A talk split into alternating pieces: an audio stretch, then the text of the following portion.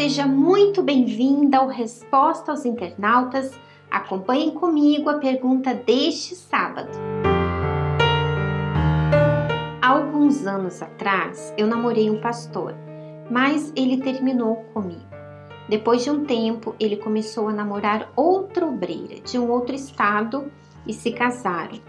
O desejo de servir a Deus no altar nunca saiu de dentro de mim. Mas depois que isso aconteceu, eu passei a ter dúvidas, como se ele não tivesse casado comigo, porque Deus não me escolheu para o altar. Por favor, me ajude a entender como saber se fui chamada para o altar.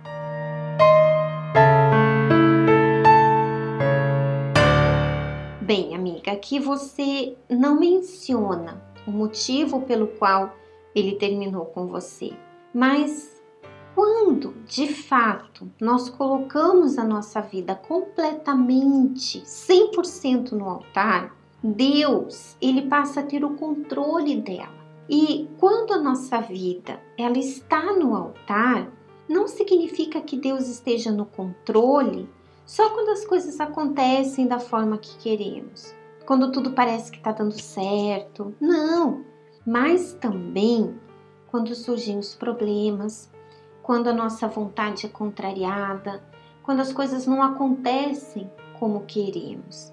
Você não sabe como seria a sua vida ao lado desse pastor, mas Deus ele sabe. E por algum motivo que nós não sabemos qual é, Deus, ele não permitiu com que vocês ficassem juntos. Tem situações pela qual nós passamos que em um primeiro momento nós não conseguimos entender. E aí vem aqueles questionamentos. Por que isso está acontecendo comigo? Por que, que isso está acontecendo? Por que, que eu estou passando por isso? Minha amiga, Deus, ele vê muito além do que nós. Ele sabe o que é melhor para nós. Essa experiência que você viveu não é para te destruir, mas para que através dela você possa se conhecer melhor, você possa permitir com que o Espírito Santo trabalhe em você, te molde. Então, se você realmente está no altar, esse fogo, ele não vai te queimar, mas ele vai te purificar.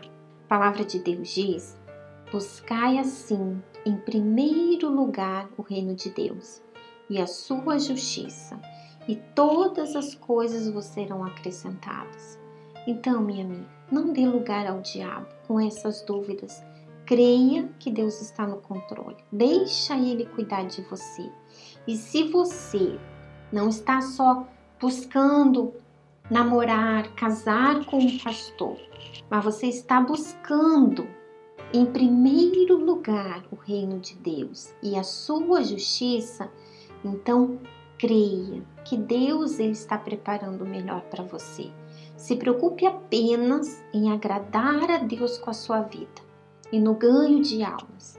E o mais ele proverá para você, tá certo? Um grande abraço e nós voltamos aqui no próximo sábado. Até lá, tchau, tchau!